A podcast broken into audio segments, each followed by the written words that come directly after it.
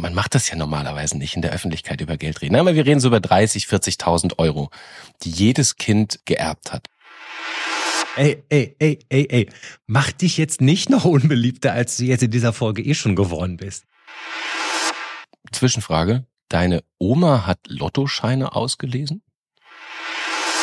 Ein kluger Mensch hat mal gesagt, wenn man einen Staat bauen würde, ne, der maximal gerecht sein möchte, dann muss man das so machen, dass man vorher nicht weiß, wer man ist, ob man Mann oder Frau, ob man arm oder reich, ne, ob man jenes oder das. Man muss sozusagen versuchen, für möglichst alle, auch für, für Minderheiten sozusagen die fairste Lösung zu bauen.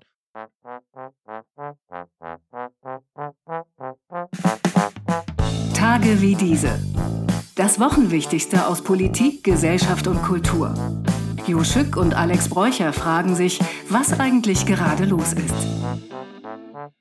Ja, schön, dass ihr uns wieder gefunden habt bei Tage wie diese. Jo, du bist ja gemütlich zu Hause geblieben. Ich ja immer den langen Weg hier nach Hamburg extra mache. Finde ich gut. Einer ja. muss es ja machen. Ja, Lukas und ich machen es hier extra ins Studio. Ja, genau, ich höre, du trinkst einfach. Ingwertee, Ingwertee ist viel. Übrigens, Lukas ist der Mann, der uns hier aufzeichnet. Das ist quasi die gute Seele dieses Podcasts, für alle, die noch nicht wissen, wer Lukas ist. Ja, unser, unsere Regie. Du, ähm, äh, Jo, wir haben, wir haben ja ein kleines öffentliches Beef auf, ausgetragen und äh, weißt du eigentlich, wie meine Freundin das äh, immer nennt, wenn, wenn ich mit dir telefoniere, weiß ja nicht, wenn ich dran gehe, wer dran ist, ne? aber die hört schon am Ton, wie wir miteinander sprechen. Ich sage immer, ah, telefonierst du wieder mit Hubby? Mit Hubby? Weißt du, was Hubby ist? Ne? Ist die Kurzform von Husband, ja? Ah, Hubby. Hubby ich dachte ist von Habibi.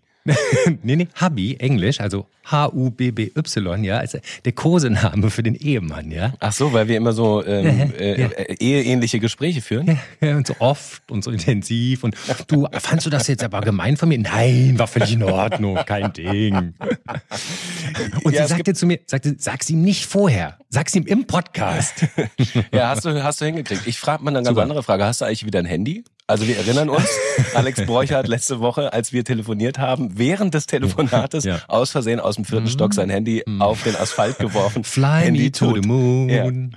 Ja, ja ähm, ich habe ein Ersatzhandy, ja, ich habe mir so ein äh, günstiges gebrauchtes gekauft, ja, ein, mhm. ein, ein, altes iPhone X, was aber lustigerweise kurios, äh, wo so das Display wohl mal getauscht wurde, in der Mitte nicht richtig funktioniert. Ich kann so oben und unten was machen, aber nicht so richtig in der Mitte. Deswegen ähm, äh, sind meine Posts manchmal manchmal auch so ein bisschen komisch aus jetzt. Du hast jetzt ein kriminellen Handy, ne? Bist du wahrscheinlich gleich auf einer ja. Terrorliste ge gelandet.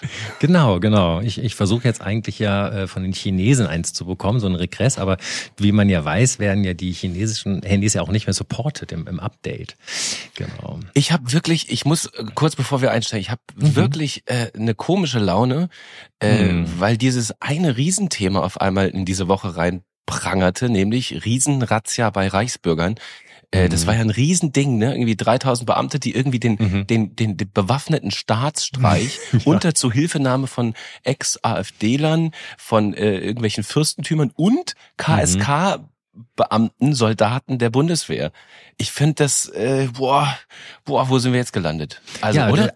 Ja, also ich habe so gesehen und dachte, es liest sich genauso wie das Drehbuch äh, für den Sturm aufs Kapitol. Genau. Ehrlich? Das. Ne? Genau, ja, genau das. das war's.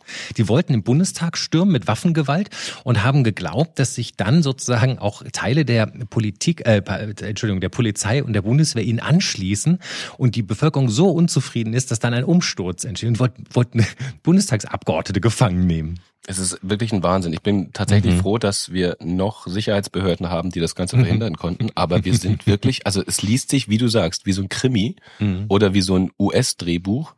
Aber es ist die Realität. Das werden und, wir nochmal vertiefen müssen. Rechtsterrorismus. Ich, weißt du, was ich da auch gerne nochmal mit dir, und da machen wir mal eine Sendung drüber, da, da reden wir mal vertiefend drüber, nämlich, was ist eigentlich sozusagen diese dünne Linie zwischen Sicherheit und Überwachung? Weißt du, du erinnerst dich, früher haben wir alle gesagt, oh Gott, keine Volkszählung, keine Überwachung. Mit den Handys hat man eigentlich jetzt so für Komfort alles abgegeben. Aber nun hören ja jetzt auch alle mit, ne? Die NSA, die wahrscheinlich alle Geheimdienste der Welt hören immer mit.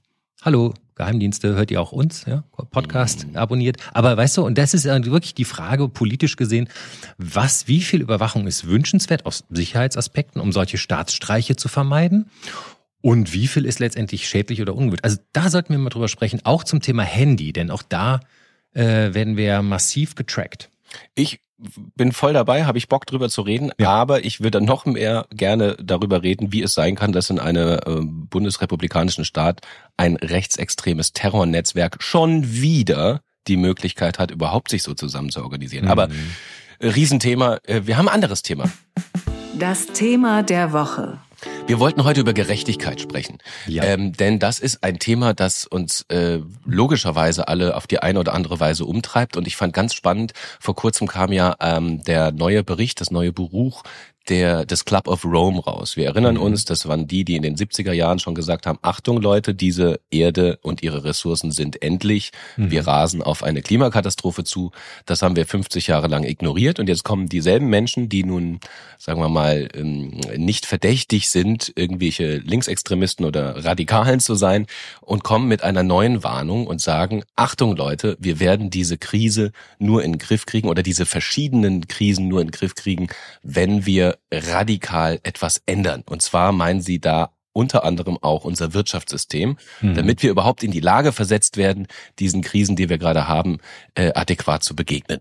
Mhm, genau. Unter anderem äh, geht es da um alle möglichen Bereiche, um Armut, um Ungleichheit, um Ernährung und natürlich um Energie, und last but not least die Ermächtigung von Frauen vorangetrieben werden soll. Also, das äh, steht alles auch unter der Maßgabe, wenn wir das nicht schaffen, dann wird die Erderwärmung explodieren und wir werden es nicht schaffen, unterhalb der Zwei-Grad-Marke zu bleiben. Genau, und dann schlagen sie vor, also was kann man tun? Und ich betone nochmal, das sind also äh, Menschen von der Weltbank und, und, und durchaus eher im konservativen Lager einzuordnende Menschen. Und die schlagen vor, ohne, ich zitiere mal, ohne außergewöhnliche Maßnahmen zur Umverteilung des Reichtums in den nächsten 50 Jahren würden mhm. Gesellschaften derart dysfunktional, dass sie kaum in der Lage seien, existenzielle Bedrohungen wie dem Klimawandel zu begegnen. Also sie schlagen radikale Umverteilung vor, einfach, ähm, sagen wir mal, mit der Prämisse, dass diese Welt und übrigens auch die deutsche Welt äh, geprägt ist von einem hohen Maß an Ungleichheit, mhm. vor allem finanzieller Ungleichheit, mhm. also vor allem Vermögensungleichheit. Haben Sie recht. Genau. Und man darf ja nicht vergessen, im Grundgesetz heißt es ja ganz am Anfang, alle Menschen sind frei und gleich. Und Gleichheit ist sozusagen ja auch eines unserer großen konstituierenden Elemente unserer Verfassung und ja auch unseres demokratischen Grundgedankens. Also ähm, wenn die Gleichheit so auseinanderdriftet, dass sie nicht mehr als gerecht oder als unfair wahrgenommen wird, dann haben wir da wahnsinnig viel sozialen Sprengstoff. Denn man darf ja auch nicht vergessen, die soziale Marktwirtschaft, wie sie auch konstruiert wurde nach dem Krieg, hat ja auch ein bisschen versucht, das Beste von beiden Welten zu vereinen. Nämlich nicht nur den puren, nackten, kalten, harten Kapitalismus, sondern auch sozialstaatliche Strukturen. Gut, die hatten in Deutschland natürlich auch aus Preußen eine gewisse Tradition, aber auch hier sagt man ja immer, es schafft einfach einen großen sozialen Frieden, ganz abstrakt gesagt. Ja. Also auf Deutsch heißt natürlich, es gibt auch gar nicht so viel aufzubegehren, auch nicht für die Leute, die nicht so viel zu äh, verdienen, weil sie gut unterstützt werden. Und da wollen wir, glaube ich, auch noch mal ein bisschen vertiefend drüber sprechen heute. Naja, man muss natürlich auf der anderen Seite sagen, Ungleichheit ist erstmal per se nicht unbedingt was Falsches, sondern es ist, sagen wir mal, innerhalb von kapitalistischen Systemen, in denen wir nun mal leben, ähm, ist es durchaus eine normale Kenngröße, weil Ungleichheit heißt auch Wettbewerb. Das heißt, ne, wer wenig hat, hat, hat ein Ziel, mehr mhm. zu bekommen. Das heißt, dadurch entstehen auch Innovationen, neue Ideen. Das heißt, müssen ja nicht alle Leute genau das gleiche Geld auf dem Konto haben. Das ist, glaube ich, gar nicht die Forderung. Die Frage ist nur, wenn diese Ungleichheit so extrem wird, sodass das ganze, äh, sagen wir mal, Finanzbild in Deutschland so verzerrt wird, dass mhm. die Demokratie in Gefahr gerät, dann muss man sich natürlich fragen, okay, haben wir jetzt wirklich ein Problem und ich glaube, wir haben eins. Also ich mhm. erinnere daran, 2018 hat der Spiegel noch getitelt, 45 Superreiche besitzen so viel Vermögen wie die ärmere Hälfte der Bevölkerung. 45 Superreiche. Heute Ach. sind wir sogar noch einen Schritt weiter. Es ja. sind nur noch zwei Familien. Zwei Familien in Deutschland ja. haben mehr Vermögen als die ärmere Hälfte der Bevölkerung, also als 41,5 Millionen Menschen. Ah, das ist interessant. Ich habe ehrlich gesagt heute auch ein paar Quellen vorbereitet und in der Welt gefunden, ist aber auch schon ein paar Jährchen her, acht Männer besitzen mehr Kapital als die Hälfte der Reste der Menschheit. Aber vielleicht also, du wie auch immer aktuellere Zeit. Ja, genau. Es sind also, ganz wenige Menschen, die so viel wenige. Vermögen haben wie die mhm. ärmere Hälfte der gesamten Bevölkerung. Und das genau. kann nicht gesund sein. Jetzt ist die mhm. Frage, was machen wir damit? Also Club of Rome sagt, ähm, das ist ein Riesenproblem und wir müssen radikal umverteilen. Wie könnte man umverteilen? Und ist Umverteilen überhaupt etwas äh, sozialistisch, kommunistisch Schlechtes oder ist Umverteilen eigentlich ganz normal? Ich glaube, wie du es eben ausgeführt hast, in einer sozialen Marktwirtschaft mhm. ist natürlich Umverteilen Teil des Spiels. Und das äh, sollte auch so weiter sein, denn es garantiert ja dann auch einen demokratischen Frieden. Erbschaftssteuer. Erbschaftssteuer ist das Ding. Also die Möglichkeit, wie man ähm, wie man umverteilen kann und dass man das sogenannte leistungslose Vermögen, nämlich vererbtes Vermögen, ähm, weitergeben kann an eine Allgemeinheit. Frage, erbst du? Du, ähm, bist du bereit, Erbschaftssteuer zu bezahlen, falls du erbst? Mm, ja, du, äh, also äh, ich habe von meiner Großmutter geerbt, ja. Also die hatte damals, die, die, die war ausgebombt ja, nach dem Krieg und hatte ein, ein Grundstück in einer, in einer Innenstadt in Koblenz und hat das irgendwie äh, dann verkauft da, an die Sparkasse, die hat da irgendwie so ein Haus drauf gebaut, also ihre Filiale und hat aber gleichzeitig äh, das Geld dann halt reinvestiert und wie das halt natürlich so war im, im Aufbauland, im Wirtschaftswunderland Deutschland nach dem Krieg, ja, äh, brauchte man natürlich nichts mehr als Wohnungen, also hat sie Wohnungen gebaut, hat gleichzeitig aber gearbeitet, hat zwei Jobs Jobs gemacht, tagsüber als Sekretärin, nachts Lottoscheine ausgelesen. So, also die hat sich das richtig hart erarbeitet, die hat sich davon selber nichts genommen. Die hat das im Grunde vorsorglich für die Nachkommen geschaffen. Und davon habe ich äh, auch profitiert. Zwischenfrage. Deine mhm. Oma hat Lottoscheine ausgelesen? Mhm. Nach dem Krieg, ja. Mhm. Tagsüber als Sekretärin, nachts Lottoscheine. So. Also das heißt, die Leute, äh, ich habe es noch nie mhm. gehört, die mhm. Leute, die einen Lottoschein abgegeben haben, das, das mhm. landet dann bei deiner Oma auf dem Schreibtisch und ja, die hat dann nachgeguckt, haben die, haben die sechs richtige? Ja, das war mein Freund, das war noch vor dem Computer und vor dem Handy, ja, genau, ja. Die Krass. haben die ausgelesen. Ja, ja, genau, ganz manuell. Also die hat im Grunde zwei Jobs gemacht um gar nicht Sichts davon was zu nehmen, sondern die war natürlich als Kriegsgeneration total verängstigt und wusste halt nicht nur, die hatte, hatte mehrere Währungsreformen mitgemacht, das Geld war nichts mehr wert, ne? es musste neu, und es, es ging darum, dass man natürlich Sicherheit schaffen wollte und das, äh, was äh, kann man mehr machen, als was zu bauen, ja, das sogenannte Betongold, auch wenn es, glaube ich, noch kein Beton war, sondern einfach Steine.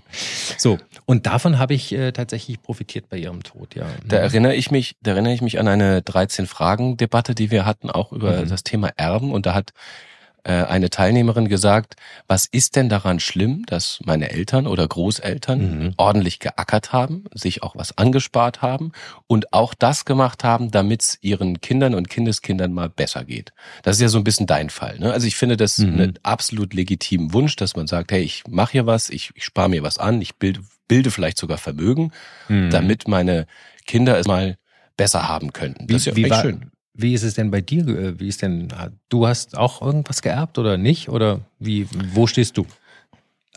Also ich stehe, stehe da ähnlich. Also wir sind ja beides äh, Kinder Westdeutschlands. Die Chance, dass Westdeutsche was erben, ist viel höher als das Ostdeutsche was erben, aus historischen hm. Gründen und weil Klar. Äh, in der DDR weniger Vermögen äh, zusammengehäuft werden konnte. Das, da sind wir schon beim nächsten ungerechten Fakt eigentlich. Aber tatsächlich, mhm. mir ging das auch so. Also ich komme ja aus einer Familie, die also meine Mutter war Lehrerin, deswegen äh, Beamtenstatus. Das heißt, ähm, finanziell waren wir mehr oder weniger abgesichert. Mein Vater ist allerdings ähm, ist kein Akademiker gewesen, sondern Arbeiter, wenn du so willst. Mhm. Und ähm, der hat sich dann zwar da auch äh, raus äh, rausbegeben, quasi mhm. aus eigener Kraft. Will sagen, am Ende des Tages blieb nicht viel Geld übrig. Aber jetzt ist meine Mutter ja. und das ist ja bei Erben immer das Thema. Da geht es um mhm. Tod. Meine Mutter ist äh, vor einigen Jahren gestorben und sie hat tatsächlich mhm. was vererben können. Also wir reden so, äh, sie hat drei Kinder. Wir reden so man macht das ja normalerweise nicht in der Öffentlichkeit über Geld reden. Aber wir reden so über 30, 40.000 Euro, mhm. Die jedes Kind ähm, geerbt hat. Und natürlich mhm. bin ich wahnsinnig privilegiert, überhaupt was zu erben. Mhm. Also die Hälfte der Deutschen erbt nichts, die andere Hälfte erbt was. Ich gehöre zu den mhm. Leuten, die das Glück hatten, ein vollkommen ohne mein Zutun, von wegen Lotterie. Ich habe in der Spermienlotterie das große losgezogen und habe 40.000 Euro gekriegt. Ja, das muss man ganz klar sagen. Das ist und das kannst du doch auch ohne ja, und du kannst auch ohne schlechtes Gewissen das auch annehmen oder nicht? Ja, ich also, ja dir schon, aber, dir schwer gefallen. aber wenn wir jetzt äh, hier öffentlich mhm. über über über Geld reden, ist es natürlich so eine Sache. Das macht man eigentlich nicht. Ich glaube, es ist ganz wichtig, dass wir da weiter drüber reden, ähm, denn ich verurteile ja niemanden, der was geerbt hat, weil die Leute können ja weder, also sie können ja weder was dafür, dass sie das Glück hatten, noch haben sie, mhm. können sie was dafür, dass es so passiert ist. Sie könnten natürlich sagen, ich nehme mein Erbe, ich will es nicht haben und verschenke es einfach. Aber das ist ja nicht der mhm. Punkt. Wir reden reden ja hier über eine, eine über politische Entscheidung. Also ich habe so ein bisschen, ich sehe das deswegen kritisch, weil ich merke, ich habe es jetzt in meinem eigenen Freundeskreis und ich da, da sieht man ja, was mhm. das Ganze auch persönlich bedeutet. In meinem eigenen Freundeskreis erlebt. Ich habe zum Beispiel Freunde, die ähm, die haben so ähnliche Struktur. Da sind zwei Leute, mhm. die zu Hause arbeiten, genauso wie bei mir. Mhm. Ich mhm. glaube sogar, die verdienen mehr Geld als, als mein Haushalt insgesamt. Mhm. Mhm. Das heißt, denen geht's überhaupt nicht schlecht. Aber die beiden haben nichts geerbt. Da mhm. gibt es kein Geld. Das heißt, äh, wenn wir jetzt zum Beispiel über, keine Ahnung, äh, Eigentum äh, kaufen oder sowas reden, ne, die haben keine Chance gehabt, obwohl sie gut verdienen, in der aktuellen Immobilienlage überhaupt drüber nachzudenken, einen Kredit zu bekommen, weil denen genau diese, sagen wir mal, 30 bis 40.000 Euro gefehlt mhm. haben, die eben die dann mal, Finanzierung, ja. Ne, die manchmal mhm. genau den den Kick geben, das Eigenkapital, was du brauchst und so weiter. Will sagen, ja, ja. wir sind wir sind auf zwei komplett ähnlichen Zügen parallel unterwegs unterwegs bis zu dem Zeitpunkt, wo der Schück 30.000 Euro kriegt, die andere Seite kriegt es nicht und an dieser Stelle fahren die Züge in eine andere Richtung. Du machst aber auch noch einen interessanten Punkt, denn du sagst ja, du hast ja eben ein bisschen ausgeführt, ne? du, du kommst so aus der Mittelschicht, ja, aber jetzt nicht so aus der super wohlhabenden Mittelschicht, und trotzdem hat man es in den Zeiten irgendwie, den Zeiten deiner Eltern noch geschafft, aus normaler Arbeit Geld zur Seite zu legen, um zum Beispiel was zu vererben. Also man hatte eine Sparquote, die relativ gut war. Und also wir leben ja jetzt auch nicht auf großem Fuß oder über unsere Verhältnisse. Trotzdem ist es ja, und das machen diese Erfahrungen also du machen, schon. ganz meine Schuhgröße. Nein, ja, du schon. du lebst schon über deine Verhältnisse. Du kauf dir mal lieber eine Solarzelle erst, bevor du hier redest. Ja, ich war gestern bei Ikea, die gibt's da. Ja, also wenn es dir schwerfällt, kauf dir einfach ein direkt. Okay, zurück. Entschuldigung, ich habe dich. Also genau, danke. Mensch, der Typ lästert. Aber auf jeden Fall ähm, ist es doch so, diese Erfahrung machen ganz viele Leute momentan. Ne? Es ist einem fast nicht mehr wirklich mit normaler Arbeit einfach irgendwas zur Seite zu legen, womit man signifikant Vermögen aufbauen kann. Und ich meine kein riesiges Vermögen. Ich meine das kleine Sparvermögen. Ich meine genau das, was du meinst. Die 30, 40.000 Euro, die man braucht, um zum Beispiel eine Wohnung anzuzahlen ein Auto zu kaufen oder so. Irgendwie hat man doch das Gefühl, das Leben ist so teuer geworden, nicht? Es weidet einen regelrecht aus. Die normalen Sachen. Und wir sprechen jetzt nicht mehr nur darüber, dass jetzt die Energiepreise gestiegen sind und die Inflation gestiegen ist in diesem Jahr, kriegsbedingt. Ne? Das, diesen Effekt hatten wir eigentlich schon vorher. Ich würde sogar hingehen und sagen, den haben wir seit dem Euro. Was ist? Entschuldigung, ich, hab, ich erwarte, dass du in, in der nächsten Sekunde sagst, wir brauchen die D-Mark zurück. Habe ich nicht gesagt. Aber, äh, aber ich meine, dass es natürlich da eine gewisse Kaufkraftabschwächung gab, ist doch klar. Also schau mal, zum, zum einen ist ja sozusagen, wurde ja durch die also durch die Wiedervereinigung auch quasi die gesamte, die gesamte ostdeutsche Gemeinschaft ja auch einbezogen. Sprich, da war ja im Grunde nicht so ein entsprechendes Vorhaltevermögen, also keine Renteneinzahlung in der Höhe.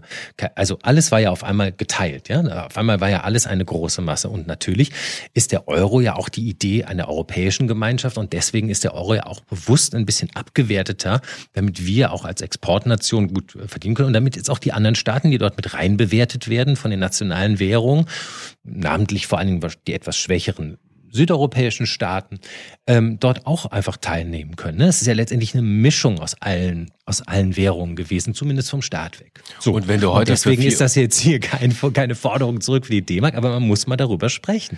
Die Kaufkraft war einfach mal stärker ja und, und ich meine, damit auch heute, die Möglichkeit, was zurückzulegen. Wenn du heute für einen Cappuccino vier Euro zahlen musst, das sind ja acht Mark. Mehr was zu sagen auf großem Fuß und du kaufst Cappuccino für vier Euro. Aber das ist doch, ist doch, interessant. Wo da fällt denn? mir gerade ein. Ich habe gerade über meinen Vater gesprochen. Äh, väterlicherseits mhm. kommt meine Familie aus äh, Ostdeutschland, nämlich mhm. aus Sachsen.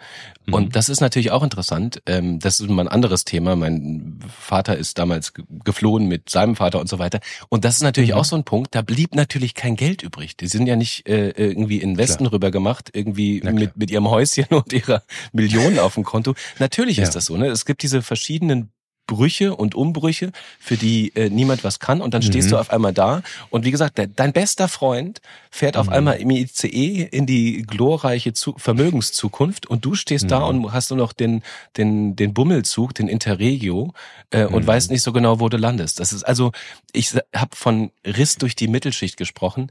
Ähm, ja. da, und darüber habe ich auch mit, ähm, ich war vor kurzem bei einer Veranstaltung, da habe ich so eine Ungleichheitsforscherin getroffen. Oh, die hat es ganz nochmal so auf, auf einen weiteres Level gehoben. Mehr als die Hälfte aller Privatvermögen heutzutage wird nicht erarbeitet, sondern vererbt oder verschenkt. Das heißt, wir sind schon mehr eine Erbengesellschaft. Und was ist das denn für eine Demokratie, in der es mehr darauf ankommt, in was für eine Familie du hineingeboren wirst, als das, was du selbst erarbeitest? Genau das ist der Punkt. Ne? Also mhm. von wegen mhm. Leistung muss ich wieder lohnen, der alte FDP-Spruch. Das also das mag ja sein, so ist ja unsere soziale Marktwirtschaft aufgebaut. Wer viel leistet, kann sich auch viel leisten. Aber äh, das ist ausgehebelt. Also diese Basis mhm. haben wir nicht mehr, weil ja. es kommt äh, in vielen Fällen darauf an, in welche Familie bist du reingeboren? Okay, aber jetzt will ich mal kurz festhalten, wir dürfen jetzt auch hier kein Shaming betreiben für die Leute, die was haben oder erben, denn letztendlich, ne, also sind wir qua Verfassung und von, sagen wir mal, demokratischer Auffassung, sind wir autonom handelnde Wirtschaftssubjekte und wir dürfen Geld verdienen, wir dürfen Geld anhäufen und das ist ja auch in, für viele ein Zweck, ja. Also sozusagen der Staat soll sozusagen die Rahmenbedingungen schaffen, dass wir, dass wir geschützt sind und dass wir wirtschaften können. Und also ist es ja jetzt? Also ich finde, man darf jetzt nicht sagen, äh, Shame on, on, auf die, die, die jetzt das Geld haben. Ne? Das ist jetzt nicht das Problem. Es geht auch nicht um eine Gerechtigkeit sprechen. Genau, genau, es geht auch nicht um eine Neiddebatte, es geht um Chancengleichheit. Und im Ende, mhm. momentan ist es so, also wenn wir sagen 50 Prozent erben, 50 Prozent erben nicht, dann sind eben mhm. zwei Leute, die einen 100-Meter-Sprint machen müssen, die starten nicht an derselben Startlinie, sondern der eine mhm. startet einfach 10 Meter hinten dran. Dann kann der genauso schnell rennen, hat aber trotzdem nicht die gleiche Chance, äh, zur selben Zeit ins Ziel zu kommen. Und das äh, ist, widerspricht eigentlich den Grundsätzen, die wir haben. Also ja, wollen wir es vielleicht auch noch mal ein bisschen konkreter machen. Also wenn jemand sich in einer Ausbildung äh, befindet oder zum Beispiel zum Studium geht, derjenige, der nicht arbeiten muss, weil er genug Geld hat von zu Hause oder so stark unterstützt wird von zu Hause, der hat natürlich viel mehr Bildungschancen, weil er sich auf die Bildung konzentrieren kann, weil er vielleicht nicht selber schnell eigenes Geld verdienen muss, weil die Eltern sie nicht unterstützen können oder weil er nicht noch nebenbei arbeiten muss. Ne? Also das ist da gesehen Natürlich haben wir BAföG, ne, zum Beispiel beim Studium als Ausbildungsförderung, aber da gibt es ja schon auch eine gewisse Ungleichheit, wenn man, wenn man ohne Kapital startet. Absolut. Es gibt Plus, einfach, ja. Ja. Plus, wenn man sozusagen, du hast eben ja auch irgendwie Unternehmertum genannt, wenn man als Unternehmer was gründen möchte und sei es nur ein kleines Startup, was im Grunde von der Idee lebt, ja, braucht man ja ein bisschen Geld, um loszulegen. Klar, das kann man fanden und so und man kann man suchen, aber auch da gilt natürlich, wo schon ein bisschen Geld ist, hat man meistens auch leichteren Zugang zu Geld, als da, wo keins ist. Und hinzu kommt, das ist nun auch keine Neuigkeit, Menschen, die äh, aus reicheren Familien kommen, sagen wir aus finanziell stärkeren Familien kommen, haben bessere Bildungschancen, haben bessere Aufstiegschancen und so weiter. Also das ist ja nur eine, eine, eine klare Statistik. Du kannst der schlauste Mensch aller Zeiten sein. Wenn du aus einer finanziell schwächeren Familie kommst, hast du weniger Chancen für Aufstieg. Wobei du mir eben was erzählt hast, wenn ich da mal gerade noch zurück darf, am Eingang dieses Podcasts hast du gesagt, wenn man sozusagen nicht mit dem goldenen Löffel geboren ist, hat man auch einen stärkeren Ehrgeiz. Ich erinnere, dass du das auch gesagt nee, hast. Nee, also, nee, nee. Ich habe ich hab gesagt, Ungleichheit per se ist erstmal nichts total Dramatisches. Niemand ja. in einer Gesellschaft kann immer überall gleich sein. Es geht mhm. um Chancengleichheit. Das ja, ist der Unterschied. Also ein gewisser Wettbewerb und Innovationsdruck ist total wichtig für eine Marktwirtschaft. Aber mhm. ähm, die Chancengleichheit muss bewahrt werden und die geht gerade auseinander. Jetzt haben wir natürlich viel über Mittelschicht gesprochen und das ist auch richtig, denn es betrifft nun mal alle Menschen, alle reichen, alle armen Menschen, alle in der Mitte.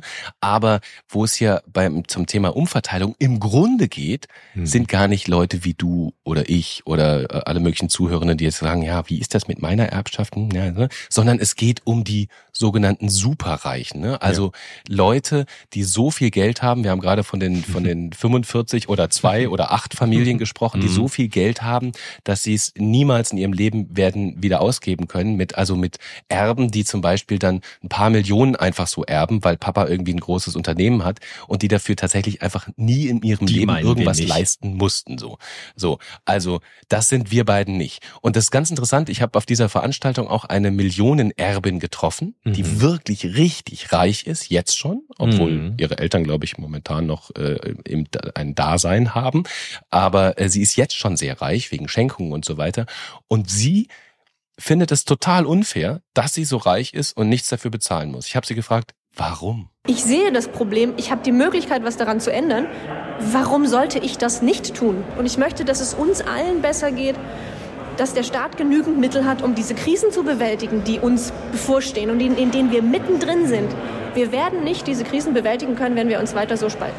Die meisten Menschen in der Bevölkerung, wenn sie das Thema Erbschaftssteuer hören, sagen entweder total langweilig oder verstehe ich nicht oder wollt ihr, mir wirklich, wollt ihr wirklich das Geld, was meine Eltern erarbeitet haben, mit mir jetzt auch noch wegnehmen? Was seid ihr denn für Unmenschen? Wenn wir von einer Reform des Erbschaftssteuergesetzes reden, dann meinen wir damit nicht die Menschen, die Omas Häuschen erben, sondern wir reden von ungefähr 30.000 Menschen in Deutschland. Das sind die wirklich super, super Reichen, die davon betroffen wären, wenn wir die derzeitigen Ausnahmen der Erbschafts- und Schenkungssteuer zurücknehmen. Die Reichen sind in der Pandemie noch reicher geworden. Das Geld ist da. Und es gibt kein einziges belegtes Beispiel, dass durch die Erbschaftssteuer ein Unternehmen kaputt gegangen ist. Das ist einfach ein Mythos. Ein Mythos, sagt Stefanie Bremer, die sich äh, organisiert hat bei Tax Me Now. Das ist eine Steuergerechtigkeitsverein, wo viele Millionen Erbinnen zusammen sich tun und für eine bessere Erbschaftssteuer streiten. Also Hat sie recht. erstmal Respekt. Erstmal Respekt, oder? Also ich meine, alle Leute versuchen, so viel Geld wie möglich zu machen. Jeder ist irgendwie so krebst so rum. Wir haben eben darüber gesprochen, dass es ganz schwer ist, eigentlich sich noch ein bisschen was zur Seite zu legen bei den aktuellen Kosten. Und die, die so viel haben, die sagt von sich aus, hey, ich möchte es gerne abgeben, ich möchte es teilen für eine gute Sache. Das doch, muss man auch mal sagen, großen Applaus, oder? Das ist doch irgendwie ich, ich finde es auch jemand, ein Wahnsinn. wirklich. Also da musst du Ja? erst mal hinkommen, dass du, Da äh, dass du das hinkommen. erstmal, also dass du das Bewusstsein dafür hast, dass du echt viel Geld hast und dass du das Bewusstsein dafür hast, dass du es eigentlich ungerecht findest.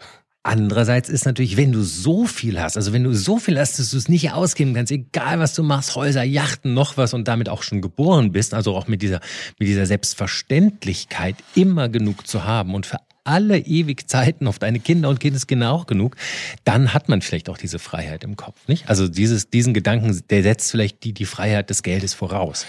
Ich wollte aber gerade sagen, äh, genau, das ist ja ihr Punkt. Ne? Also äh, wenn Stefanie sagt, ähm, äh, also ich, ich nehme jetzt mal ein, ein total fiktives Beispiel. Sie hat eine Million geerbt äh, und sagt aber, kein Mensch braucht eigentlich eine Million für sich.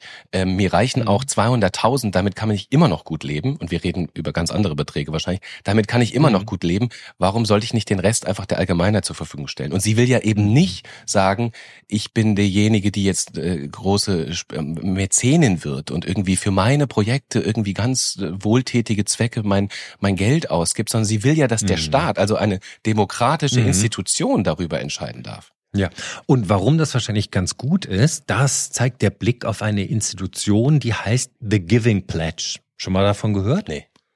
Okay, also das ist eine Organisation von Superreichen, gegründet von Warren Buffett und Bill Gates, ja, von denen wir beide wissen, dass sie zu den reichsten Menschen der Welt gehören. Ich glaube, sie wurden jetzt nur von Elon Musk eingeholt. Und die haben eine Initiative gegründet, die das, den größten Teil ihres Vermögens verschenken wollen.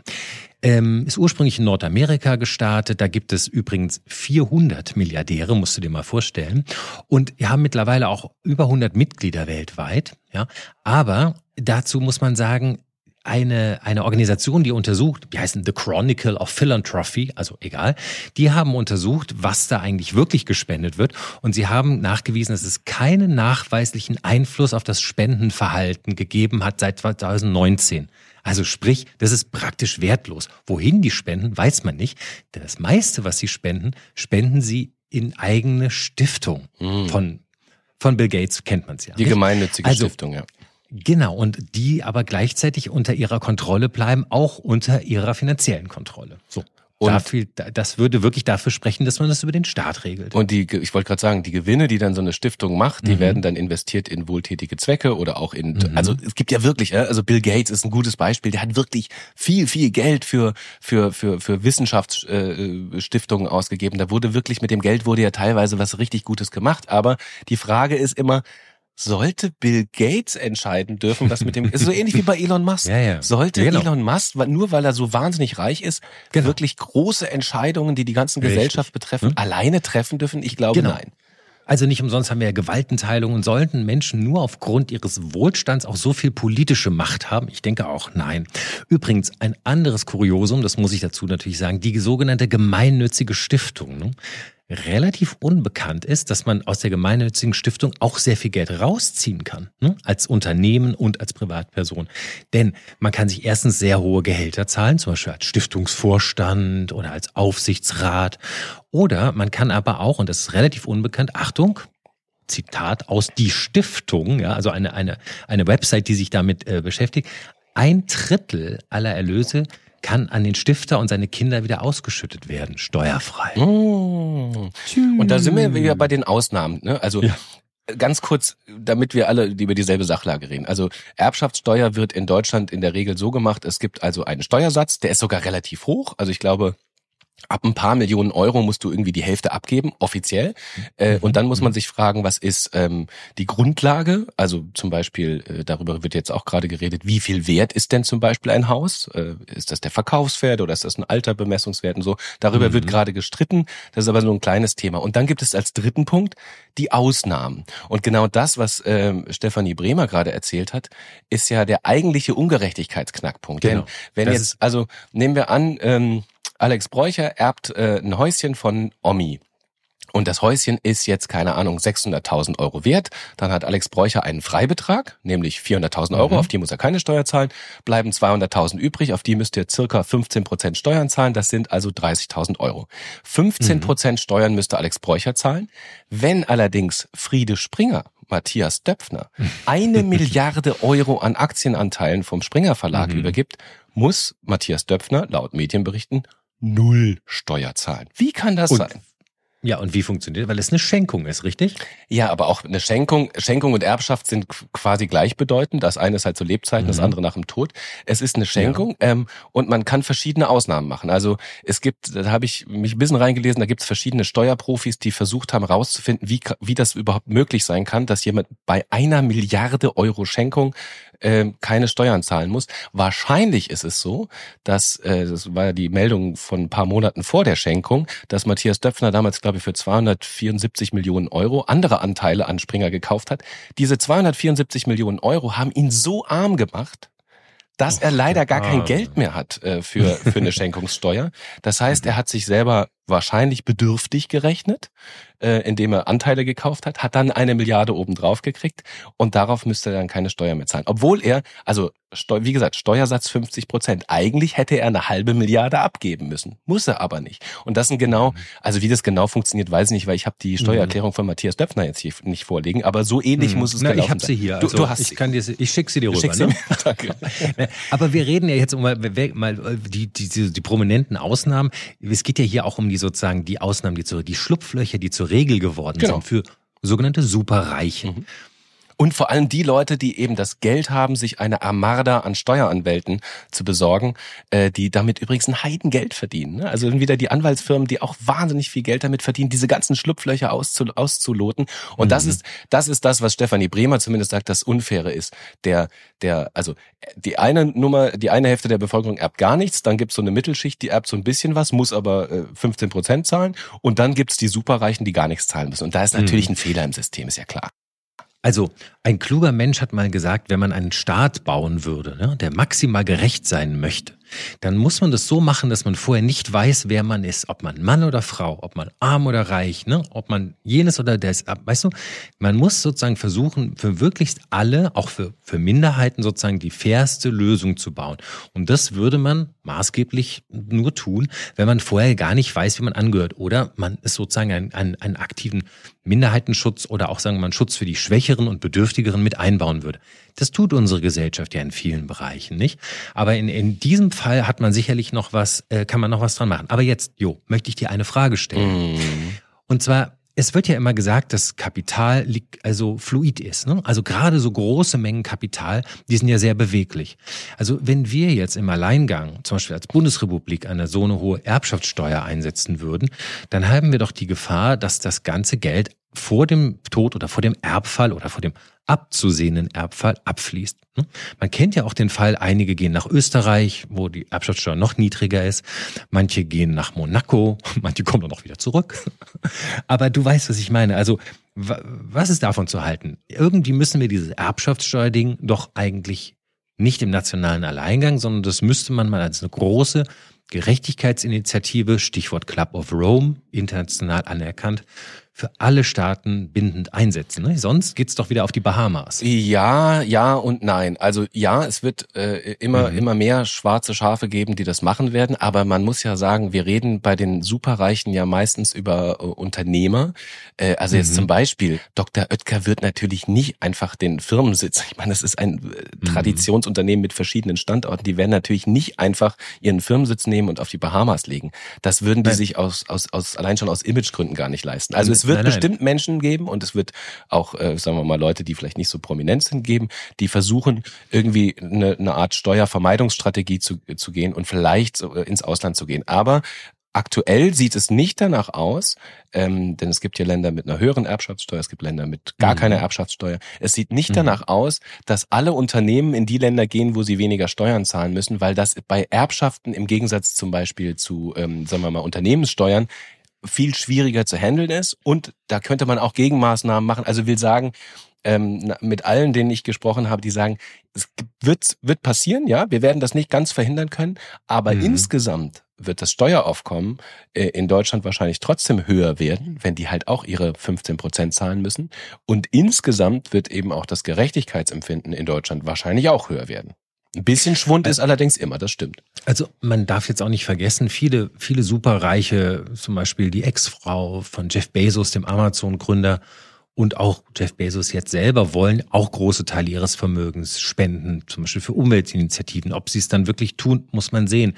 Also insofern könnte man ja auch sagen, der Staat kann den diesen armen, reichen Leuten ja auch helfen bei der Entscheidung, wo ihr Geld gut angelegt ist. Denn worauf ich hinaus möchte, eigentlich kennt man es ja so, der Staat erhöht irgendwelche Steuern und das wird noch erhöht und die Abgabe. Aber wo das dann verteilt wird, das weiß man nicht. Ne? Also ein Staat ist ja irgendwie ein großes Umverteilungsmechanismus letztendlich. Mhm. Ne? Da gibt's Einnahmen und für was sie verteilt werden. Also will sagen, wenn man eine Erbschaftssteuerreform macht und sagt, man besteuert eventuell sehr hohe Erbschaften, dann müsste man eigentlich gleichzeitig auch dafür sorgen, dass das bei den Leuten ankommt, die im Grunde chancen- und mittellos sind ähm, und das sozusagen auch einer, einem Bedürftigen zufügen, in, zum Beispiel in einem Ausbildungsfonds. Oder, ne, weißt du, ich meine, auch das beinhaltet natürlich die Möglichkeiten des Betrugs, dass sich jemand mittellos rechnet und so weiter. Aber letztendlich wäre es doch unfair, jetzt nur die Erbschaftssteuer hochzusetzen und das Geld dann aber nicht denen zukommen zu lassen, die eben ungerecht. Ja, äh, wobei zweckgebundene Steuern, die gibt's ja, also wir erheben ja alle möglichen Steuern ähm, und in, in allen möglichen Steuern gibt's dann einen Bundeshaushalt und dann wird eben in einem Parlament darüber entschieden, was machen wir mit den Mitteln, die wir haben. Also ich fänd, finde die Idee gut. Es gibt auch die Idee, ne, mhm. ne, der große Ungleichheitsforscher Thomas Piketty aus aus Frankreich hat ja mal gesagt, wie wäre es denn, wir haben eine erhöhte Erbschaftssteuer oder mhm. er spricht auch von der Vermögenssteuer, ganz anderes Thema wieder und äh, mhm. da sagt, wir, wir nehmen da so viel Geld ein und gewähren quasi jedem jedem Menschen in, in unserem Staat den gleichen, die gleiche Startrampe. Zum Beispiel, jeder 18-Jährige kriegt vom Staat 50.000 Euro. Beispielsweise. Mhm. Da, wie gesagt, mhm. da gibt's jetzt Pros und Cons, da kann man jetzt ewig drüber diskutieren, ja. aber das ist so ähnlich wie das, was du gemeint hast. Aber ich glaube, mhm. dass jetzt komplett zweckgebunden, also aus der Erbschaftssteuer wird dieser Fonds gegründet, das, das ist sehr, sehr unüblich. Also ich, ich glaube, das kann in den Bundeshaushalt fließen und darüber hinaus kann man dann sagen, okay, was machen wir jetzt? Ne? Also was ist denn das Wichtige daran?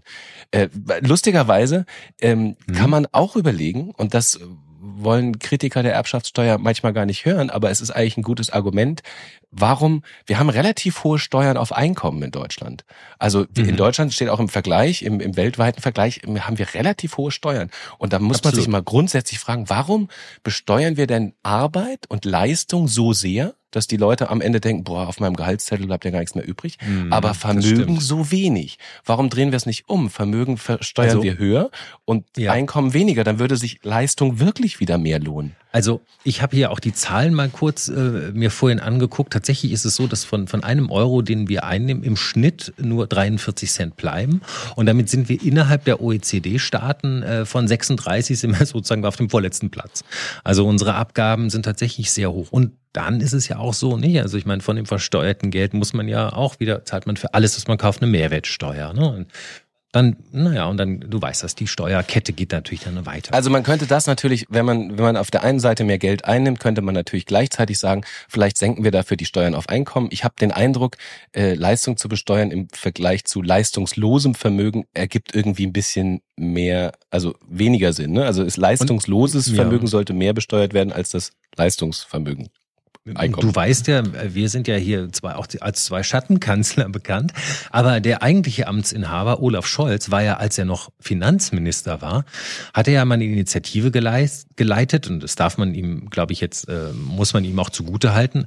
Mit Welt, in einer weltweiten äh, Allianz wollte er gerne die Unternehmensgewinne stärker besteuern. Mhm. Weil natürlich das ist auch besonders fluides Kapital. Ne?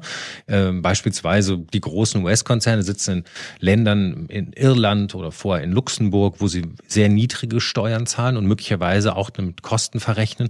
Also ganz ehrlich, diese Sache, dass die Gelder abgeschrieben werden und in den nationalen Märkten, in denen das, der Umsatz gemacht wird, gar nicht versteuert werden, das ist natürlich auch massiv ungerecht.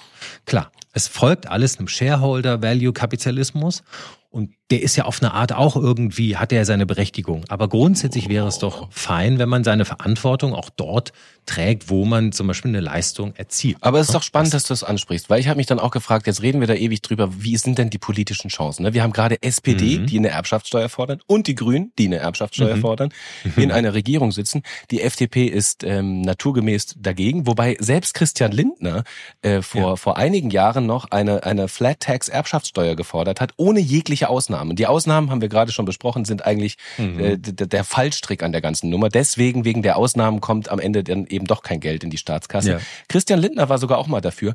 Und dann ähm, auf dieser Veranstaltung habe ich einen der Hauptverantwortlichen getroffen, nämlich, mhm. du erinnerst dich vielleicht noch an Novabo, der war mal SPD-Vorsitzender. Ähm, es ist sein Spitzname. Ja, oder? Norbert Walter ja. Borjans. Der hat immerhin ja, genau. die SPD äh, zusammen mhm. mit Saskia Esken zum Wahlsieg geführt. Deswegen ist Olaf Scholz überhaupt Kanzler, muss man äh, sagen. Und der stand, saß in den Koalitionsverhandlungen und habe ich ihn auch gefragt, wieso machst du denn, also wieso habt ihr denn dann, wenn ihr alle dafür seid, warum habt ihr es nicht gemacht? Und dann sagt er, ja, in Koalitionsverhandlungen ist es so eine Sache, wir wollten mehr Kindergeld, wir wollten das, wir wollten das, wir wollten das.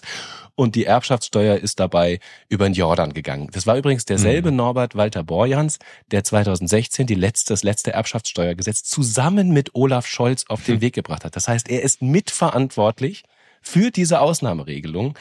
Und ähm, er sagt selber, das war jetzt kein großer Glanz, Glanzpunkt in meiner Historie. Ich habe ihn gefragt, warum. Norbert Walter Borjans, Sie waren damals dabei, als es um eine Erbschaftssteuerreform ging. Sie haben da am Verhandlungstisch mitgesessen. Warum haben Sie sich von den Lobbyisten über den Tisch ziehen lassen? Weil die eine ganz besondere Gabe haben, nämlich eine Erzählung zu entwickeln, die in der Öffentlichkeit Wirkung zeigt. Das heißt, die haben das bessere Narrativ einfach, die bessere Öffentlichkeitsarbeit? Sie haben definitiv mit viel Geld und hoher Professionalität über viele Jahre sehr stabil äh, ein Narrativ, eben eine Erzählung entwickelt, die äh, sie in die Lage versetzt, die kleine Minderheit, die sie eigentlich sind und die nie eine Mehrheit hätte, so zu vergrößern, dass Menschen, die eigentlich begünstigt werden, wenn man was ändern würde, mit ihnen zusammen verhindern, dass sich was ändert. Und ich muss zugeben, ähm, das war nicht nur die Frage, wie wirken die in der Öffentlichkeit, sondern es hat auch die eigenen Leute in der eigenen Partei verunsichert weil es eben für SPDler im Wahlkampf wahnsinnig schwierig ist, sich auf den Marktplatz zu stellen und zu sagen, wir wollen die Erbschaftssteuer erhöhen. Das ist einfach unpopulär. Mhm. Es ist, mhm. aber wie wir gerade gesagt haben, darum geht's ja eigentlich gar nicht. Aber trotzdem ist einfach, wie man darüber spricht, die alles entscheidende Frage. Ja, und ich finde es auch interessant, beide haben jetzt gesagt, ja, dass es im Grunde so eine Art Narrativ auch ist, ne? Mhm. dass da so eine Sache als, als so eine, als so eine Metaerzählung im Raum wabert. Und gleichzeitig gibt ja so viele Reiche und Superreiche, die ja auch teilen wollen, weil sie auch wissen, sie können es, ohne dass es ihnen ans, ans Fell geht. Also eigentlich könnten wir doch beiden Seiten helfen. Ja? Die, die, die beiden Oder? Schattenkanzler von Tage wie diese würden euch gerne ja. helfen, Freunde. Meine Damen und Herren. so, wir, wir, wir wollen gerne helfen, wir wollen gerne das Geld, die einen wollen geben, die anderen brauchen. So, da können wir, glaube ich, was machen. Also wir fangen jetzt mal an, hier das Narrativ umzuerzählen. Ne? Genau, Alex und ich gründen jetzt eine Stiftung, Stiftung für gute Narrative. Da könnt ihr euer Geld hinspenden und dann wir, wir werden das dann treuhänderisch verwalten.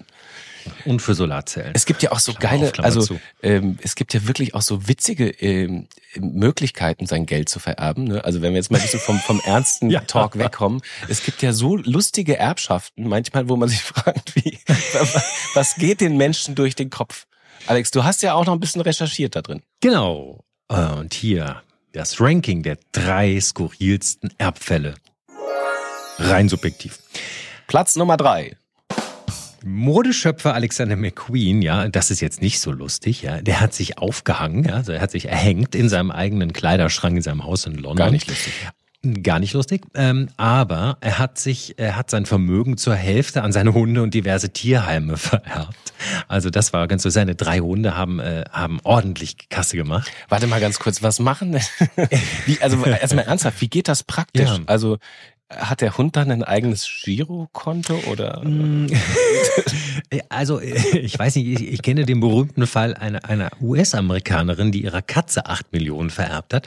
Und die hat dann Zeit ihres Lebens, also die, die lebte dann noch vier Jahre, die ist im Alter von zwölf, dann leider verstorben, lebte dann in einem Hotel in Florida. Also sie hatte ein Hotelzimmer und bekam jeden Tag Fressi und Fell ge gebürstet, ja, Und also von den Hotels. wa- das übrig gebliebene Geld, äh, was passiert damit? Vererbt sie dann an ihre Kinder weiter oder wie geht das?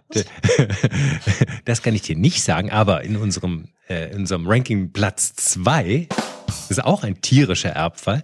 Da hat nämlich eine Italienerin, eine italienische Witwe, vermachte ihre Katze ganze Ländereien und Wohnungen in Kalabrien. Das ist, das ist also so ähnlich, ne? Ja, also ähnlich, genau. Das heißt, die Katze die, hat die aber Katze war dann Großgrundbesitzerin. Nee, die arme Katze konnte nämlich nicht erben. Nämlich in Italien ist es nämlich Tieren nicht erlaubt. Sie sind nicht erbberechtigt in Italien. Also bekam es von, äh, hat es ein, ein, ein Gericht äh, ähm, der, der Krankenschwester zugesprochen, die die vier- die 94-Jährige bis zu ihrem Tod gepflegt hatte. Das war sozusagen die nächste Verwandte und die das vom Gericht sozusagen als, äh, ähm, ja, als, als, als, als erbberechtigt am ehesten also angesehen wurde. Also, um das nochmal zu rekapitulieren. Also, eine Frau vererbt ihrer Katze. Wie viel, Ja. was hat sie vererbt? Wie viel war? Ah, Ländereien. Also, also es ging, Ländereien und mehrere Wohnungen. Mehrere, also es geht Ja. auch im Endeffekt um Wert von mehreren Millionen Euro. und die, die Katze verliert dann vor Gericht gegen die Pflegerin. Und Ja. die Pflegerin äh, ist dann diejenige, die. Aber ich finde das schön. Also wenn jemand, ich will jetzt nicht Ja. über Erbschleicherei erst anfangen, ne, aber wenn so eine Pflege. Erblöscherei. Erb, Erbflascher, Erbfleischerei. Aber wenn die, Erbarschlöcherei. wenn die, genau, Erb, Erbschlöcherei. Wenn die, wenn die Pflegerin also, äh, also jemanden wirklich lange begleitet und äh, die Kinder sich nicht kümmern, dann finde ich es irgendwie auch cool, wenn dann auf einmal so eine Pflegerin, also die wahrscheinlich ein, keine Ahnung, ein Monatseinkommen von irgendwie 1800 Euro brutto hatte, wenn die dann auf einmal sagt, oh, die Katze kriegt nix, jetzt bin ich Millionärin. F- So, ich solange sie, solange sie der Erblasserin nicht, wenn die nicht mehr kann, die Hand führt, ja, für, um das Testament zu. Aber du hast ja übrigens auch eine Katze, aber da sprechen wir, glaube ich, nochmal später drüber, ja, weil so Kinder nicht Meine, nachmachen also meine zu Hause. Katze, das muss ich an dieser Ja. Stelle kann ich jetzt öffentlich machen. Meine Katze habe ich enterbt. Die hat, den, ja, die hat wirklich, meine Katze hat hier, die kratzt immer diesen einen Stuhl an, mein, einen meiner Lieblingsstühle, da kratzt sie immer drin rum, wenn sie irgendwie raus will. Ja. Und da habe ich irgendwann gesagt, pass auf, Louis, äh, Louis heißt der Kater, Louis, pass Mhm. auf, wenn du das nochmal machst, dann enterbe ich dich, ne, aus so einem Affekt heraus. Und er hat es nochmal Ja, gemacht ja. und da musste ich natürlich Jetzt- auch streng sein, zack, ist Mhm. raus aus dem Testament. Jetzt willst du dich wieder gut darstellen. Ne? Also liebe Freunde, bitte nutzt den Button hier, das, End, zu, das Abo zu löschen. Ja, also hartherzig ist er. Ja, Weil ich meine Katze enterbt hat? So, So, hier kommt also- Platz Nummer eins der absurdesten Erbschaften. Also wir bleiben weiter in Bella Italia und zwar im März diesen Jahres noch ganz frisch vermachte der Italiener Michelangelo Manini der katholischen Kirche 1,7 Milliarden Euro. Man staune fast. Der Matthias Das Döpfner des Katholizismus. Das ist ja der Wahn- 1,7 Milliarden Euro. Absolut. Weil ja. die katholische Kirche wohin damit. natürlich noch nicht genug Geld hat. Dann Ja, ergibt es ja wieder Sinn. Und das wäre ja vielleicht auch ganz gut angelegt, äh, sozusagen, wenn der Staat es gehabt hätte. Aber wie auch immer, ähm, die katholische Kirche, die ja bekanntermaßen irgendwie, in denen es keinen Missbrauch gibt und die das Geld gut gebrauchen kann zur Vertuschung. Wahnsinn. Die Nervensäge der Woche. Für mich ganz eindeutig der Weihnachtsmann. Du bist so gemein, Jo. Also ehrlich, ja. Ich wollte erst sagen, Louis, meine Katze, Also. aber es, es, ist der, es ist der Weihnachtsmann. Denn ähm, es, also Mhm. wir können uns ja nicht entziehen, wir alle lieben ja Christmas. So it's Christmas. Heute habe ich Freddie, Freddie Mercury im ähm, Freddie Mercury im Radio gehört Ra- und Radio, hat, Radio. hat darüber gesprochen, so it's Christmas, what a wonderful time oder sowas. Und da habe ich gesagt, ja, eigentlich, ja, ich mag ja Weihnachten auch, aber es geht mir auch schon ein bisschen auf den Zeiger. Ne? Also, dass Mhm. jetzt alle mit ihren total geilen Weihnachts Pulli-Rolli-Dingern rumlaufen, Ey, diese hässlichen, ey, geschmacklosen Dinger ey, und alle ey, sich ey, dafür ey, ey, abfeiern. Könnte Mach ich dich kotzen. jetzt nicht noch unbeliebter, als du jetzt in dieser Folge eh schon geworden Also bist. bin ich denn also meine unbeliebt? Ich Freundin, kämpfe für Gerechtigkeit. Freundin- Deine Freundin, ach so, deine Meine Freundin läuft mit einem roten äh, äh, äh, Lama-Pulli rum. Ja? Ich glaube, es sind Alpakas, aber es ist ein richtiger Weihnachtspulli. Ja? Der ist beflockt und es sind Tiere drauf und hat das klassische Weihnachtsbild. Und ähm, ich wollte sagen, ich finde, das Besinnlichste an der Weihnachtszeit sind diese schönen Weihnachtspullover, mit denen jetzt alle durch die Gegend laufen. Da freue ich mich jedes Mal, wenn ich jemanden sehe, der sich auch wieder auf Instagram irgendwo inszeniert und einen tollen Pulli präsentiert. Vielen Dank. Ich schick dir mal ein Also das war ein Geschenk von ihrer besten Freundin an und das trägt sie auch sehr gerne. Also an, Apropos, hast- an und ähm, ich kann euch sagen, vielen Dank, dass ihr das macht. Ich, ich habe meine Meinung gerade geändert. Es tut mir.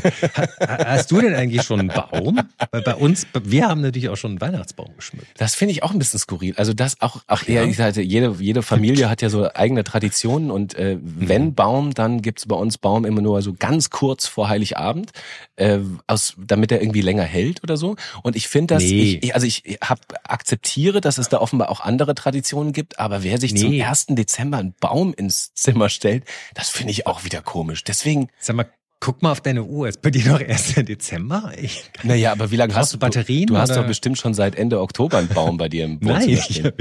wir, haben ihn gestern Ach gemacht. so, na gut, das ist was anderes. Ja. Das, ich, also ich finde, in der Adventszeit, in der Weihnachtszeit kann man sich auch einen Baum hinstellen. Aber bei, bei tatsächlich du bei mir ist es später, ja. Du stellst ihn am 23. auf, weil das ist im Grunde ja die alte Verarsche für Kinder, dass man sagt, das hat eigentlich Christkind, das Christkind hat zur Nacht aufgebaut. Die Geschichte erzählst du hoffentlich nicht. Nein, nein, nein, der, der, der Osterhase. Nein, nein, nein, der Baum wird gemeinsam geschmückt. Das war tatsächlich, da gab es So. nie Lügereien. Ähm, Du lügst deine und, Kinder nicht. Aber die Geschenke kommen natürlich äh, aus so einer Mischung aus Weihnachtsmann Hm. und Christkind. Die, Ist das ja, so, ein- so ein Coca-Cola-Weihnachtsmann? So ein Coca-Cola-Weihnachtsmann Ne? und so ein Christkind. Also die, die kommen zusammen. Ich bin überhaupt Übrigens- nicht mehr lustigerweise. Ich bin ja schon seit vielen, vielen Jahren nicht mehr Mitglied äh, in einer Kirche und trotzdem kommt bei uns immer noch das Christkind. Also man kann sich der christlichen Tradition auch gar nicht so erwehren. Ne? Wer soll denn sonst die Ja. Geschenke bringen? Ja, genau. Übrigens, da gibt es ja einen, so eine Art Weihnachtsmann. Äh, es, es, es gibt ja ein Dorf äh, in Norddeutschland, das irgendwie, das irgendwie Nikolausdorf oder so heißt. Und da gibt es einen Mann, der die Briefe der Mhm. Kinder beantwortet, die sich was wünschen. Das ist das Weihnachtsmann, das, wie heißt das? Das Weihnachtspostamt, ne? Oder? Heißt das? Das heißt das Weihnachtspost. Weihnachtspost. Ja, genau. Und Ja. was wünschen sich Und die das- Kinder dieses Jahr so? Ja, pass auf, und das ist total lustig. Also normalerweise, da stehen natürlich üblicherweise alte auch materielle Sachen drauf, ne, wie ein neues Telefon, ein iPad, was zum Spielen und so weiter. Klassisch sind auch irgendwie die Eisenbahn und die, die Puppen. Das äh, ist, ne, ist, ist, ist immer dabei. Aber lustigerweise wünschen sich die Kinder auch total viele nicht materielle Sachen. Zum Beispiel haben sie sich gewünscht, dieses scheiß Corona endlich vorbei ist. Oder dieses Jahr erwartet der Weihnachtsmann, also der, der Postbeamte, der dort mit seinen Mitarbeitern und Mitarbeiterinnen die Briefe beantwortet, dass die Leute sich auch Frieden wünschen, nämlich äh, zum Beispiel in der Ukraine. Also Kinder sind da wirklich sehr empathisch. Ja, Kinder, die macht immer wieder leider. Was, was, äh, was wünschst du dir zu Weihnachten? Ähm, Weltfrieden. Weltfrieden und ein Handy. Ein abhörsicheres Handy bitte für Alex Beräucher. Ja. Von einem So, fairen und- Konzern, ja? Und was, ja? Und wir wollen dazu sagen, ja, ich glaube, es war, äh, es war Cem Özdemir, aber auch von den Verbänden unterstützt. Bitte schenkt keine Haustiere. Also ihr seht's, wie es kommt. Jo hat sich eine Katze ge- zugelegt und die zerfetzt ihm jetzt die Bude. Eine Corona-Katze. Ja? Ich bin ja tatsächlich, Ja. manchmal lebe ich, bin ich da ein lebendes Klischee. Also tatsächlich zu Corona-Zeiten wurde eine Katze angeschafft. Manchmal? Bei, pff, bei uns ist die tatsächlich aber in sehr guter Obhut. Aber was tatsächlich, du, Ja. du sprichst da was Richtiges an, was natürlich, ich war Mhm. im Tierheim mal drehen. Ne? Für Aspekte haben wir genau das gemacht. Also das, Mhm. das Symptom von Corona, dass Leute sich auf einmal alle irgendwelche Haustiere anschaffen. Dann sind die dann anderthalb Jahre mit denen spazieren gegangen und danach wussten sie nicht mehr, was sie mit denen machen sollten, weil auf einmal, uh, ich muss ja wieder ins Büro, Mhm. was mache ich jetzt mit dem Hund? Ach, den kann ich ja einfach an der Autobahnraststätte stehen lassen. Naja, ja, und tatsächlich, so hart es Ja, jetzt ist klingt, genauso ist es ja gewesen. Mhm. Und jetzt Ja. sind diese ganzen armen Tiere, äh, hängen jetzt entweder Ja. wieder im Tierheim rum oder stehen an der Autobahnraststätte und warten auf ein Herrchen. Und und wir haben letztens gerade im Berliner Tierheim geschaut ähm, und äh, da ist es wirklich so, dass vor allem die Kleintiersektion, die quillt über, sind hunderte von, von Tieren, die einfach ausgesetzt wurden, Kaninchen und Hasen und die haben jetzt auch noch einen Wasserschaden. Im, also die mussten auch noch evakuiert werden in die Cafeteria. Ach ja, also so viel zum Berliner Tierheim. also wünscht euch bitte Aber- keine Tiere, liebe Kinder, die ihr uns zuhört. Und liebe Zuhörerinnen und Zuhörer, schreibt uns doch mal eure Wünsche an uns und auch für Weihnachten. Bitte einfach äh, auf unseren sozialen Medien, in unseren Kanälen. Und wir verbleiben mit den besten Wünschen an euch und mit Weltfrieden für alle. Wir müssen alles erwarten, auch das Gute. So ist es. Tage wie diese mit Alex Bräucher und Jo Schück. Eine Produktion von M hoch 2.